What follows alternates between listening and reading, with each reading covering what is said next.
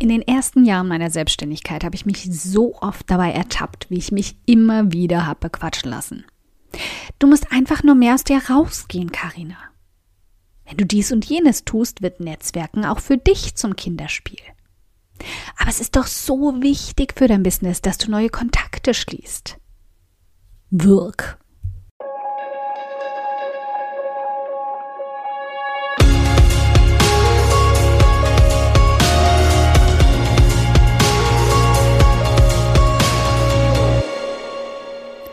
Hi, ich bin Karina, Gründerin von Pink Kompass um 180 Grad und der Feminine Jazz und teile hier im um 180 Grad Audioblog alles mit dir, was in meiner Selbstständigkeit funktioniert und was nicht. Wir knacken meine Strategien rund um Marketing und Mindset, denn Erfolg beginnt in deinem Kopf. Folge 125. Warum ihr die meisten Business-Artikel für Introvertierte eine fette Gänsehaut verpassen und bei mir einen leichten Brechreiz verursachen.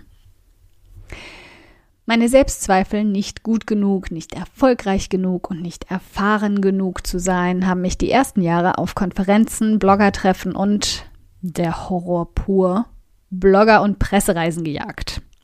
Sie haben sich nicht darum geschert, dass ich als Introvertierte lieber über glühende Kohlen gelaufen wäre, als mich in eine Gruppe von Menschen zu pressen, bei denen die Wahrscheinlichkeit, dass sie mit mir auf einer Wellenlänge liegen, im Durchschnitt 10 hm, zu 2 lag.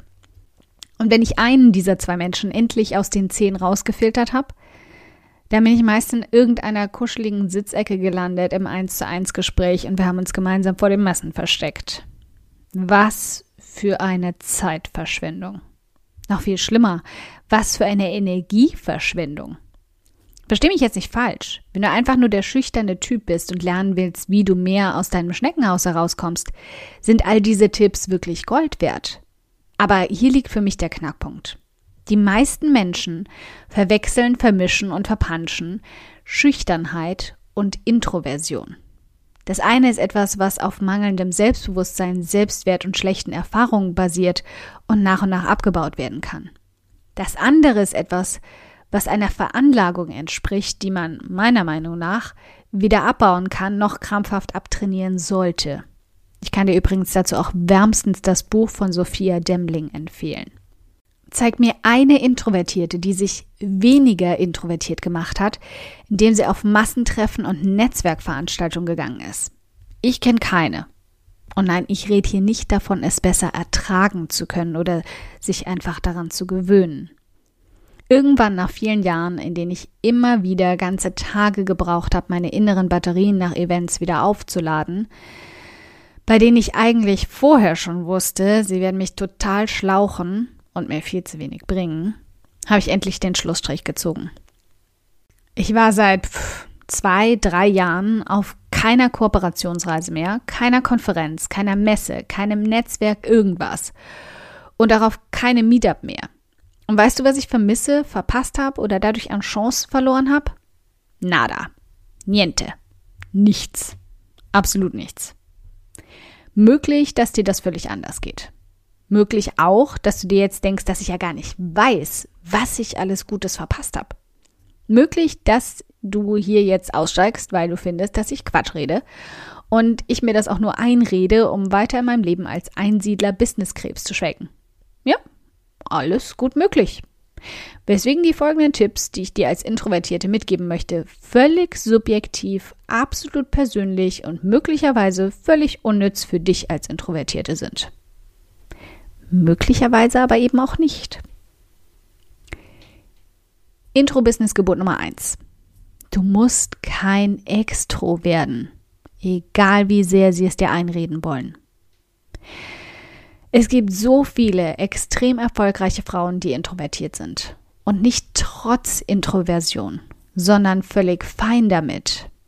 Lass dir also von keinem Extro sagen, dass es nur auf ihre Art geht. Oder von einem Intro, der sich durchquält und sich bloß nicht alleine malträtieren will. Das wäre genauso, als würde dir jemand im Online-Marketing sagen, es gibt nur eine einzige Art von SEO, die funktioniert. Oder eine einzige Art von Storytelling. Oder nur eine einzige Art, auf Social Media zu gewinnen. Das ist völliger Quatsch. Für jede Strategie gibt es immer mindestens drei Alternativen. Und genauso gibt es im Business bei jedem Aspekt mindestens eine Alternative, wie du sie introversionsfreundlich umsetzen kannst. Du musst lediglich, wie immer, ein bisschen umdenken. Wenn dir also jemand sagt, du musst auf Messen gehen, um Kontakte zu knüpfen, oder dir stellen sich schon beim Gedanken daran alle Haare auf, zeig ihm den Stinkefinger. Wenn dir jemand sagt, du musst auf Meetups, um Gleichgesinnte zu finden, zeig ihm den Stinkefinger. Wenn dir jemand sagt, du musst auf Konferenzen, um von schlauen Menschen lernen zu können, zeig ihm den Stinkefinger. Und dann such dir eine der zig Alternativen, die du stattdessen eingekuschelt in deine Wolldecke vom Laptop ausnutzen kannst. Intro-Business-Gebot Nummer 2. Verwechsle Introversion nicht mit Isolation und mach sie auch nicht dazu.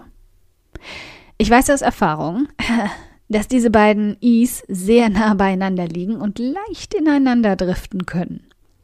Weswegen ich darauf geachtet habe, die beiden brav in zwei verschiedene Ecken zu drängen, nachdem ich mich dazu entschlossen habe, meine Introversion voll auszuleben. Ich achte jetzt als oberste Priorität darauf, dass ich genügend Zeit für mich habe, meine Batterien immer wieder aufladen kann und mein Terminkalender nie zu viele Termine aufeinander folgen lässt. Gleichzeitig strenge ich mich aber auch an, die Balance zu halten, was den Austausch mit meinen Lieblings-BFFs angeht. Und damit meine ich nicht nur meine Community, auch wenn sie den größten Teil der Zeit davon einnimmt. Ich habe nach und nach ganz bewusst einzelne Frauen in mein Leben geholt, eine kleine Handvoll davon, mit denen ich gemeinsame Projekte ausknobel und umsetze, die mir den Rücken frei halten und Spaß daran haben und die meine Ideen so grandios umsetzen und gestalten, wie ich das nicht ansatzweise alleine könnte.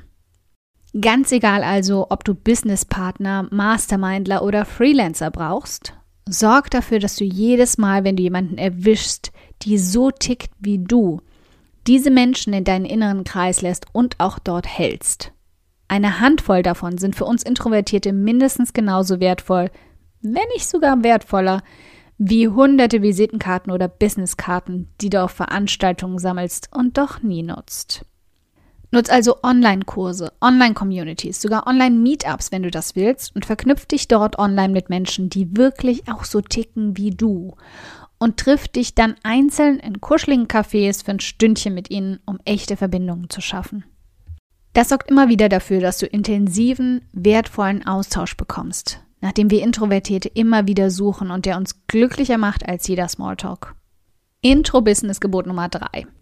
Erschaff dir ein introfreundliches Business. Am Anfang bist du vielleicht gezwungen, deine Zeit gegen Geld zu tauschen. Du brauchst vielleicht die Freelancer-Stunden oder das Coaching, um deine Kassen zu füllen. Kein Thema.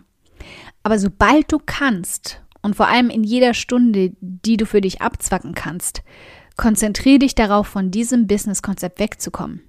Wenn eins für uns Introvertierte pures Kryptonit ist, dann konstante, intensive Interaktion mit Menschen.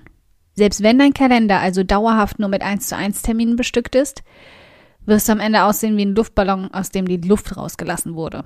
Und dich auch so fühlen. Ich habe mich anfangs viel zu oft so gefühlt und lange nicht verstanden, wieso das so war. Schließlich sind das doch die Intro-Regeln, richtig? Online und nur eine Person vor mir. Eigentlich ideal dachte ich. Aber der intensive Austausch über Stunden hat mich einfach geschlaucht. Es war ja schließlich auch Arbeit und Hirnschmalz gefordert und kein netter Austausch über meine Leidenschaften oder ein entspanntes Gespräch mit einer meiner Besten.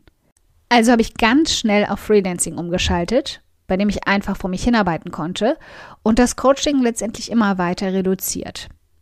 Noch viel wichtiger, ich habe mich darauf konzentriert, passives Einkommen zu erzeugen – Kurse, Produkte und E-Books, für die ich danach nur noch ein Drittel des Aufwandes betreiben musste, um sie zu verkaufen. Das ist doch der wahre Traum aller Introvertierten.